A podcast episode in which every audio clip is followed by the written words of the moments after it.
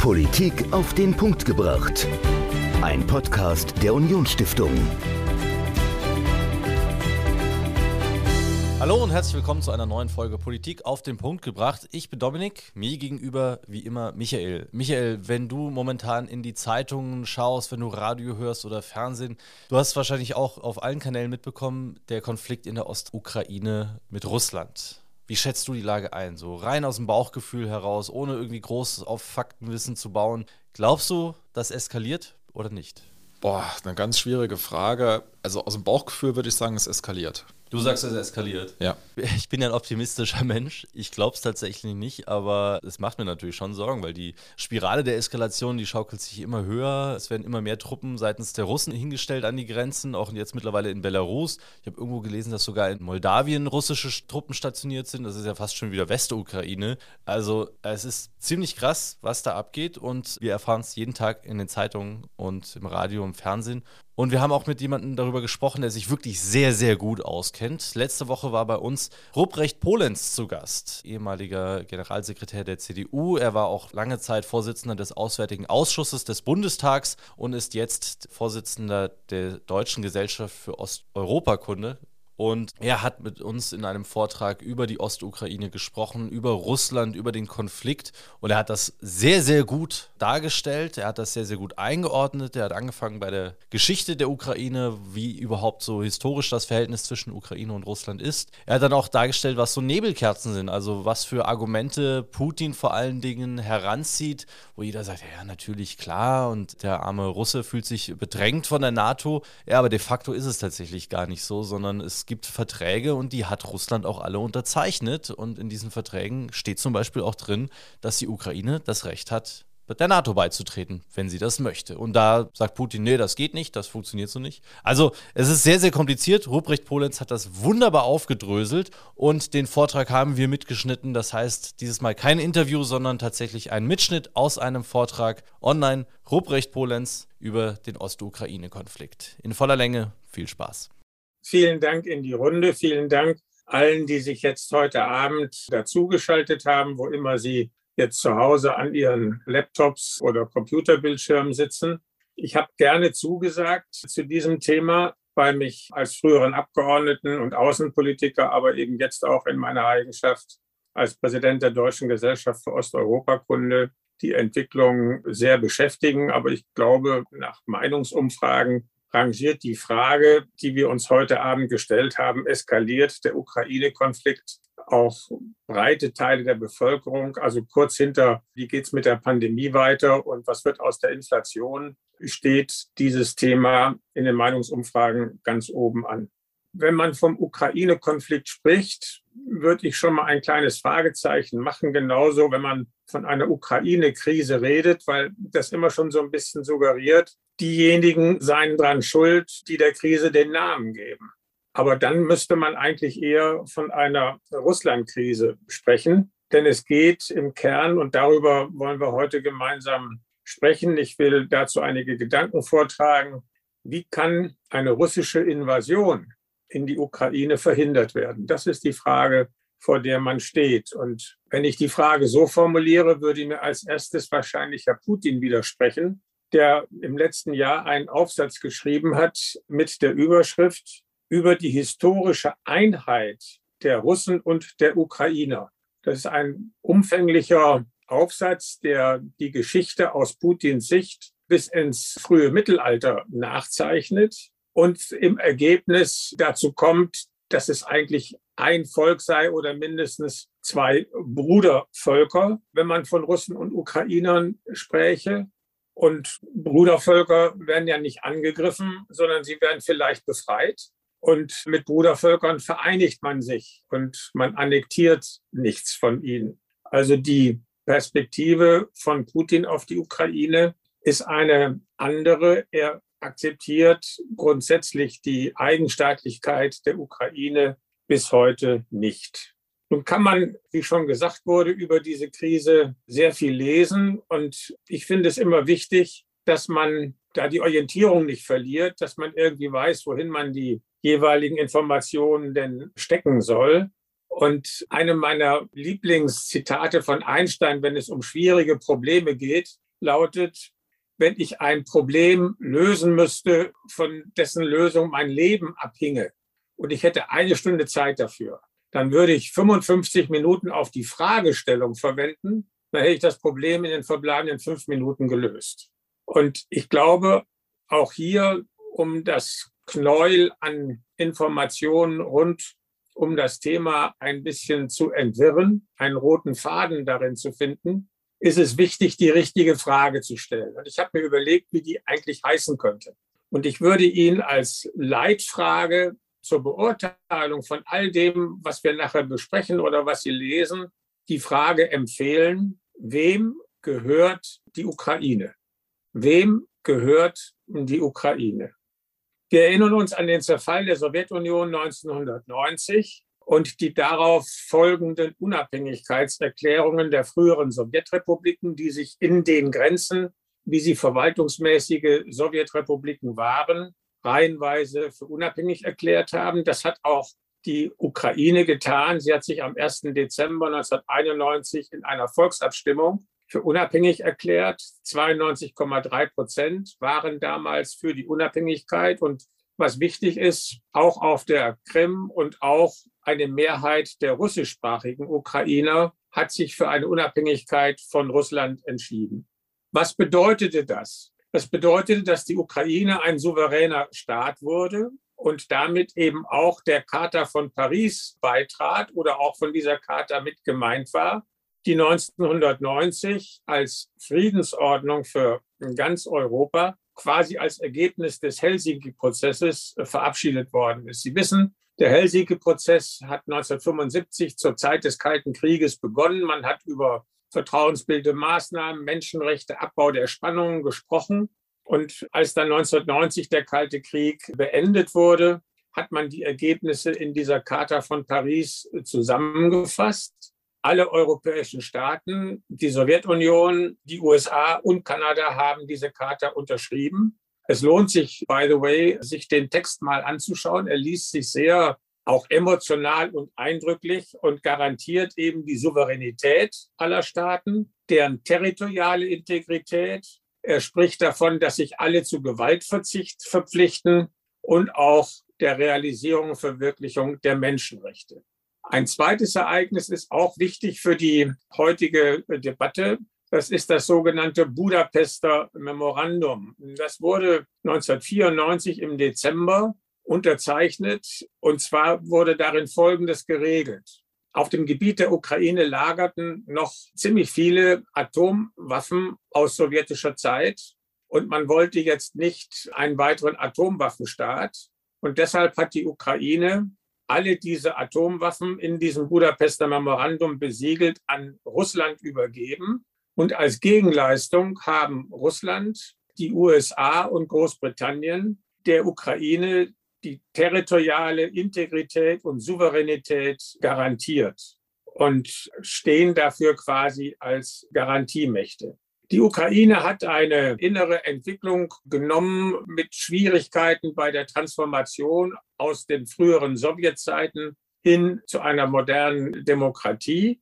Sie ist in Teilen ganz gut vorangekommen, andere Teile liegen noch arg im Argen. Aber immerhin, in der Ukraine wird frei gewählt. Man hat Regierungswechsel durch Wahlen herbeiführen können. Und wir haben auch eine vergleichsweise freie Presse. Auf der anderen Seite wissen Sie, es gibt viele Oligarchen, die ihre Vermögen aus den Privatisierungen der frühen 90er Jahre zusammengerafft haben. Und die Korruption ist ein Riesenproblem im Land.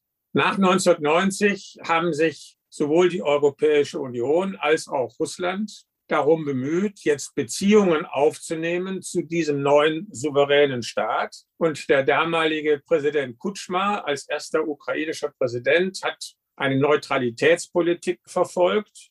Aber die Zusammenarbeit mit der Europäischen Union mündete 2017 in ein Assoziierungsabkommen mit der Europäischen Union. Und es gibt aus dem Jahre 1997 eine Ukraine-NATO-Charta, wo die NATO sagt, wir unterstützen die Ukraine bei der Reform ihrer Streitkräfte und Sicherheitsorgane. Und auf dem NATO-Gipfel 2008 in Bukarest hat die NATO der Ukraine eine grundsätzliche Beitrittsperspektive gegeben. Gleichzeitig hat die Ukraine auch Beziehungen zu Russland weiterentwickelt. Aber Russland hat das Ganze zunehmend als eine Art Integrationskonkurrenz empfunden, in der man mit der Europäischen Union und eben auch der NATO um die Ukraine sich befinde. Sie erinnern sich, Garantie der territorialen Integrität auch durch Russland 1990 und vor allen Dingen dann im Budapester Memorandum 1994. Und deshalb ist die Annexion der Krim im Jahre 2014 eine krasse Verletzung dieser Selbstverpflichtung, die Russland eingegangen ist, abgesehen von ihrer Völkerrechtswidrigkeit.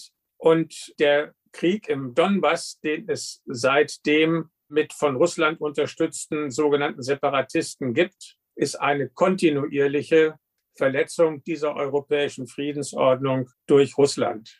Um diesen Krieg im Donbass bemüht man sich im sogenannten Normandie-Format. Das ist ein Treffen zwischen der Ukraine, Russland, Deutschland und Frankreich, um den Konflikt einzuhegen und ihn möglichst politisch zu lösen. Allerdings sind die Vereinbarungen, die man in Minsk seinerzeit geschlossen hat, auf vielleicht schon dem ersten Drittel des Weges stecken geblieben. Man hatte sich in diesem Minsker Prozess auf 13 Punkte verständigt. Einer war der Waffenstillstand. Dann ging es um Sicherheitsfragen. Hier ging es insbesondere darum, dass die Ukraine die Grenze zu Russland wieder selbst kontrollieren will, um einfach zu verhindern, dass ständig Waffennachschub an die Separatisten geht oder auch personelle militärische Unterstützung. Und auf der anderen Seite sollte ein politischer Prozess stattfinden, der in eine Verfassungsreform in der Ukraine mündet, mit auch Dezentralisierung und damit letztlich einer größeren Selbstständigkeit,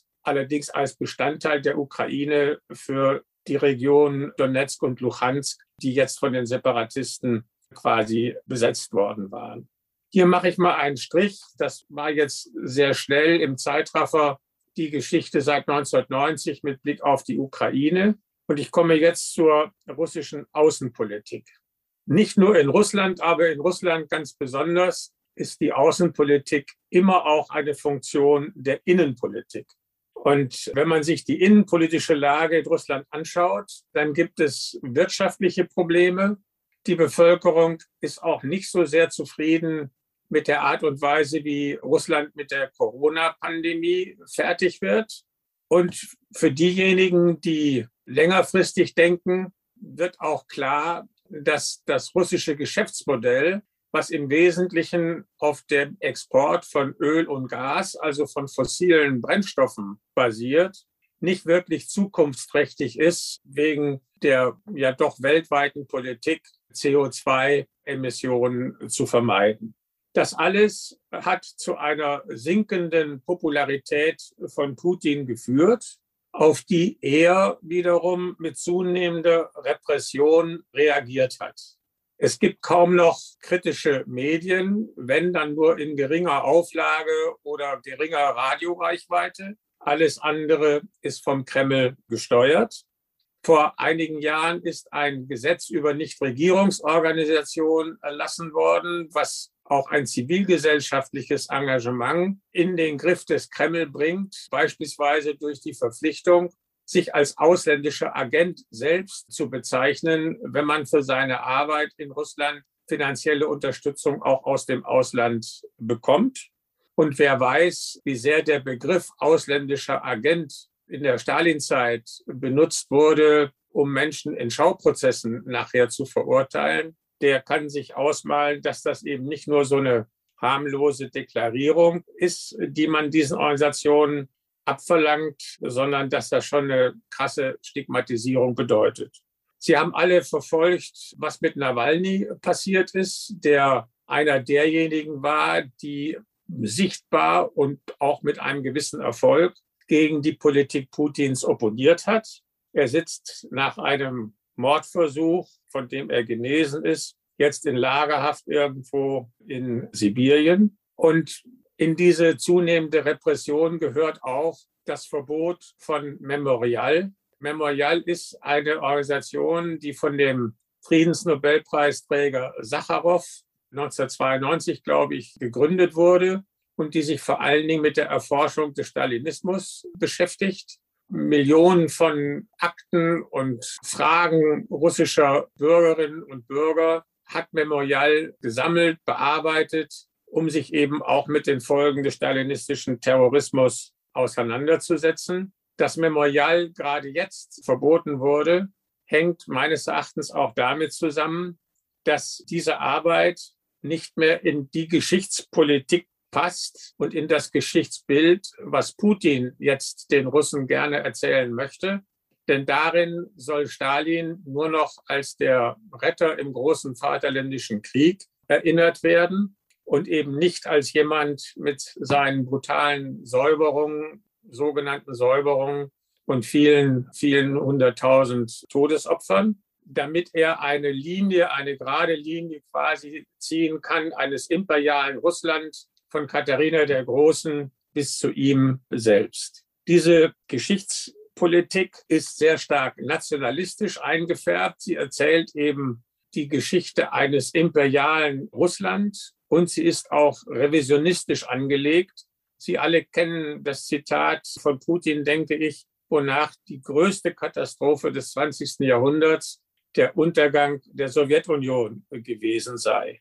Und daraus ergibt sich jetzt auch als Ziel russischer Außenpolitik eine Wiederherstellung dieser alten Größe, der Anspruch auf Einflusssphären Russlands, wonach das sogenannte nahe Ausland nur über eingeschränkte Souveränität verfügt. Und wichtig vielleicht noch als Stichwort, das russische außenpolitische Denken ist sehr stark von einem Nullsummenansatz bestimmt. Also man kann nur das haben, was ein anderer nicht hat. Das Denken in Win-Win-Situationen ist dem russischen außenpolitischen Denken eher fremd. In dieser Situation kommt es jetzt auch sehr auf Putin selbst an, weil er inzwischen praktisch ein unumschränkter Alleinherrscher in Russland ist. Und sein Hauptziel ist es, seine Herrschaft zu sichern. Er möchte vor allen Dingen im sogenannten nahen Ausland keine Systemkonkurrenz haben.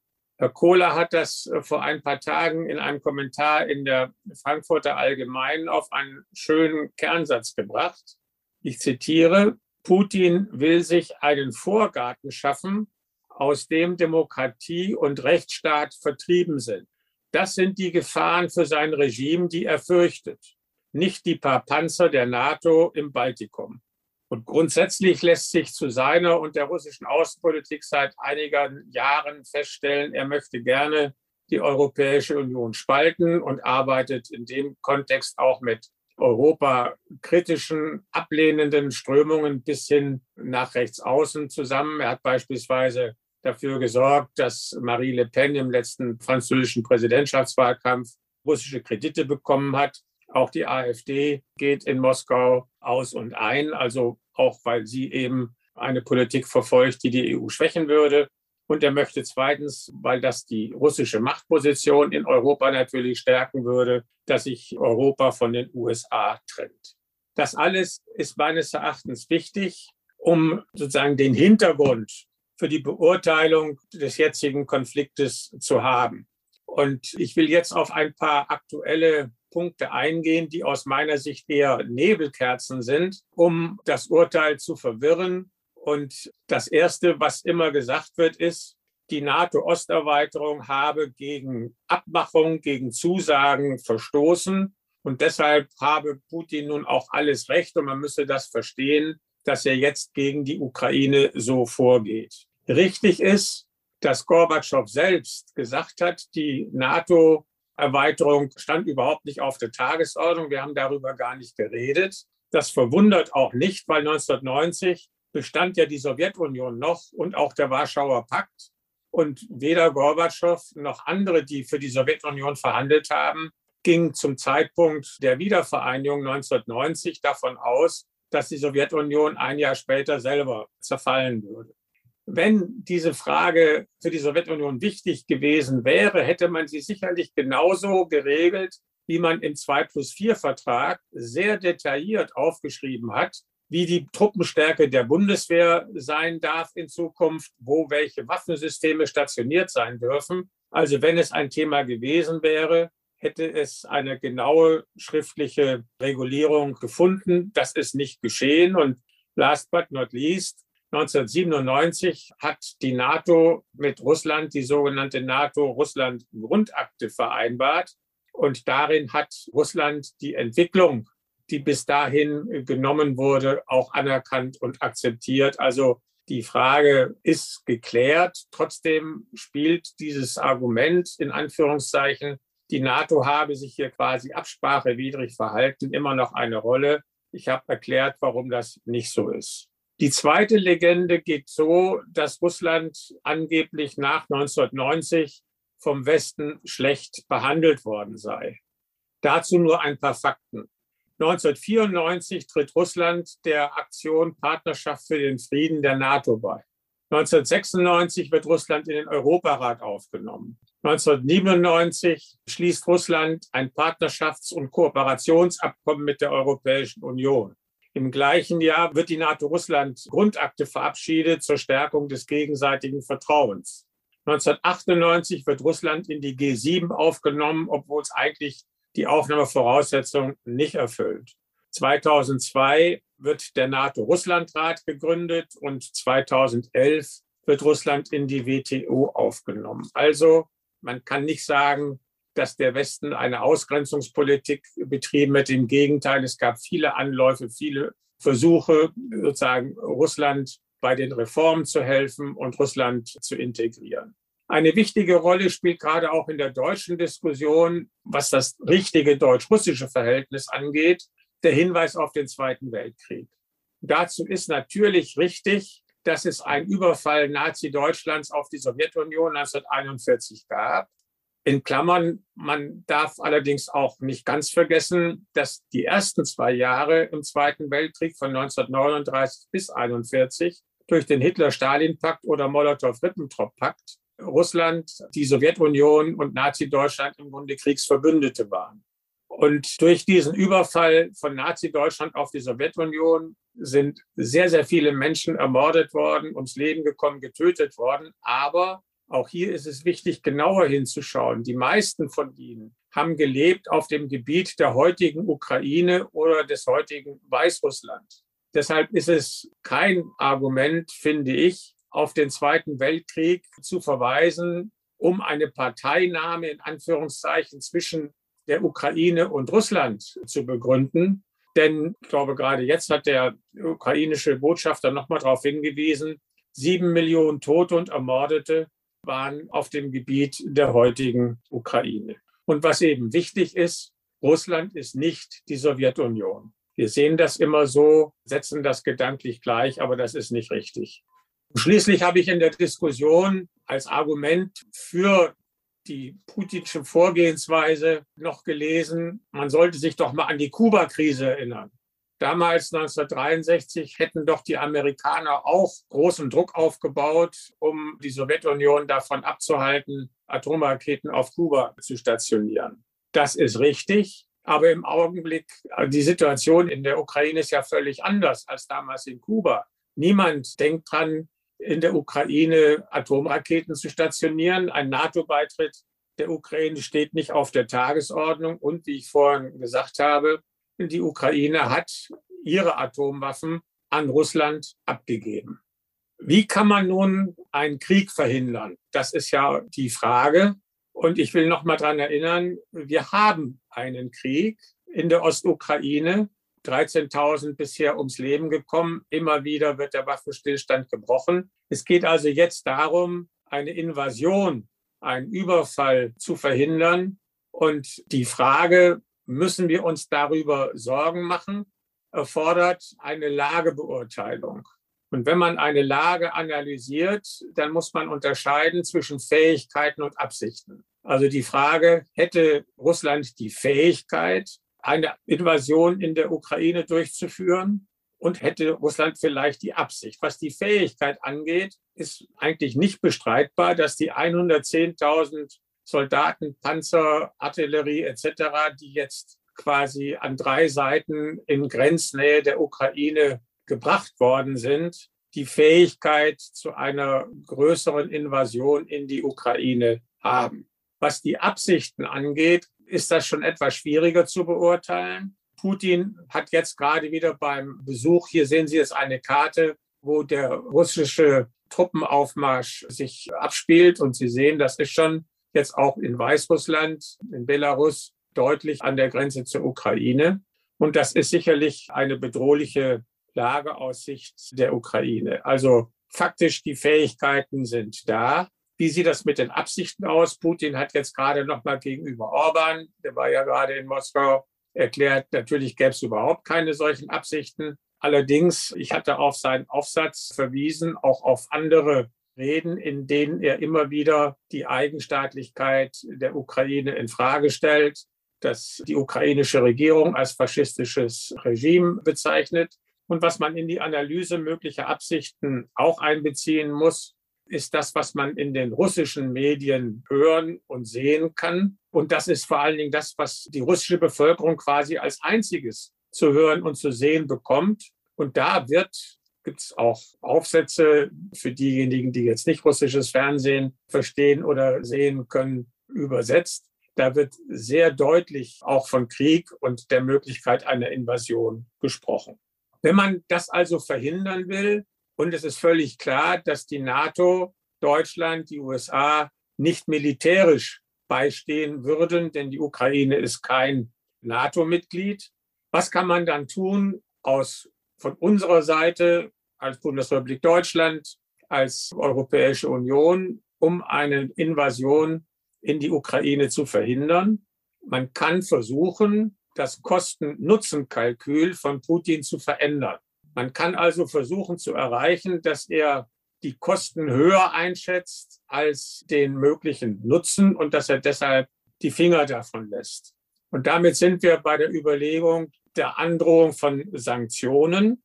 Dabei ist wichtig, dass Sanktionen nur dann das Kosten-Nutzen-Kalkül verändern können, wenn sie vorher angekündigt worden sind. Ich sage das deshalb, weil gerade gestern noch der frühere SPD-Landesvorsitzende aus Schleswig-Holstein, Herr Stegner, gemeint hat, man könne ja Sanktionen verhängen, wenn es soweit sei, aber jetzt darüber zu sprechen sei falsch. Nein, man muss jetzt schon auch sagen, nicht nur, dass es Konsequenzen hätte, sondern auch schon andeuten, welche das sein könnten. Auf der anderen Seite ist aber auch wichtig, dass die genaue Art der Reaktion ein bisschen im Ungewissen bleibt, weil es der russischen Seite dann die Last auch einer gewissen Unsicherheit aufbürdet im Kalkül. Also so nach dem Motto, es könnte vielleicht noch schlimmer kommen, als wir uns das jetzt im Augenblick ausmalen. Deshalb, und jetzt komme ich zu den zwei äh, Punkten, die in Deutschland besonders diskutiert werden, ist es natürlich richtig, klar zu sagen,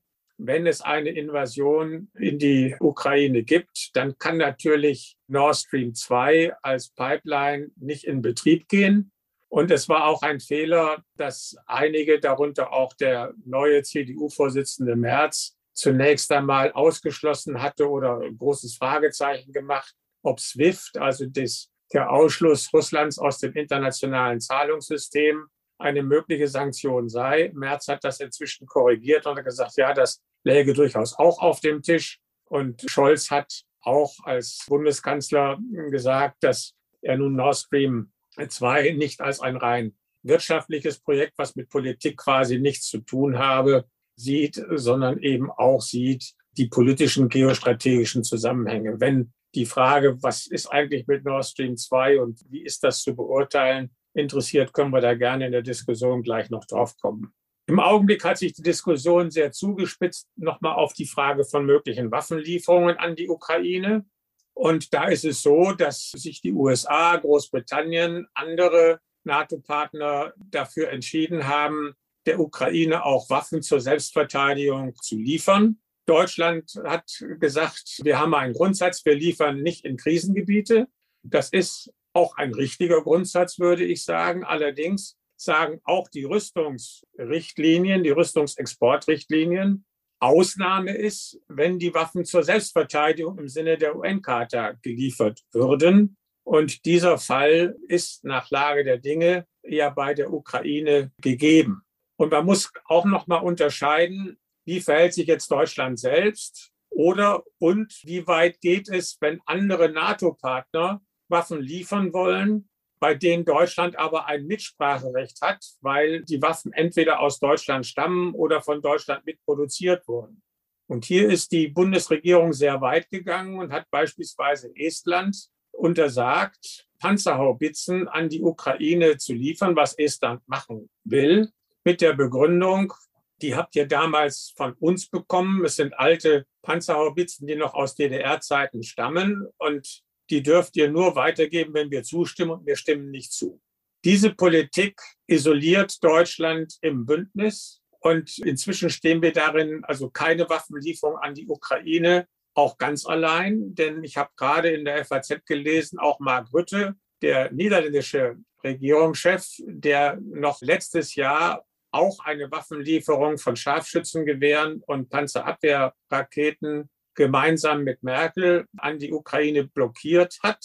Diese Blockade der Panzerabwehrraketen ist noch aufgehoben worden, aber die Scharfschützengewehre dürfen, glaube ich, nach wie vor nicht geliefert werden. Hat sich jetzt auch entschieden, hat gesagt, die Lage hat sich verändert von Woche zu Woche. Sie wird bedrohlicher und wir müssen der Ukraine auch beistehen, insofern, dass sie dann eine eigene Abschreckungsfähigkeit entwickelt. Darum geht es bei der Frage der Waffenlieferung. Verändert es das Kosten-Nutzen-Kalkül von Putin, wenn er größere eigene militärische Verluste befürchten muss, weil sich die Ukraine besser zur Wehr setzen kann? Und dann gibt es eben in diesem Zusammenhang die Diskussion defensive Waffen, offensive Waffen. Das ist ein bisschen schwierig zu unterscheiden, aber weil letztlich Waffe ist Waffe, aber man kann schon sagen, Waffen, die jetzt russisches Territorium von der Ukraine aus nicht erreichen können, sind grundsätzlich eher als defensiv einzuschätzen, denn schließlich haben russische Panzer in der Ukraine nichts zu suchen. Was sind die russischen Forderungen? Russland sagt, wir wollen Sicherheitsgarantien haben. Und die erste Forderung ist, die NATO darf sich nicht mehr erweitern. Das zweite ist, es dürfen keine, äh, wobei diese Forderung, die NATO darf sich nicht mehr erweitern, das muss man wissen, bezieht sich nicht nur auf die Ukraine oder auf Georgien, sondern bezieht sich auch auf Schweden und Finnland. Also Russland möchte Schweden und Finnland vorschreiben, welchen Bündnissen sie angehören dürfen, immerhin EU-Mitglieder und welchen nicht. Dann wird gesagt, zweite Forderung, es dürfen keine Raketen nahe der russischen Grenze stationiert werden. Gleichzeitig erinnern wir uns aber daran, dass Russland dabei ist, immer noch und auch schon stationiert hat, nuklear bewaffnbare Mittelstreckenraketen vom Typ Iskander in Kaliningrad, die polnisches, baltisches und auch deutsches Territorium potenziell bedrohen können. Und last but not least möchte Russland, dass die militärische Infrastruktur der NATO auf den Stand vor Abschluss der NATO-Russland-Grundakte also 1997 zurückgeführt wird, also vor der Osterweiterung. Das sind die Garantien für Russland, die Russland gerne haben möchte. Aber wenn wir über Sicherheitsgarantien sprechen, und grundsätzlich ist es richtig, dass Länder Sicherheitsgarantien haben wollen, dann geht es auch um Garantien vor Russland, nicht nur für Russland, sondern vor Russland. Danach fragen die Balten, die Polen, wir sollten auch danach fragen.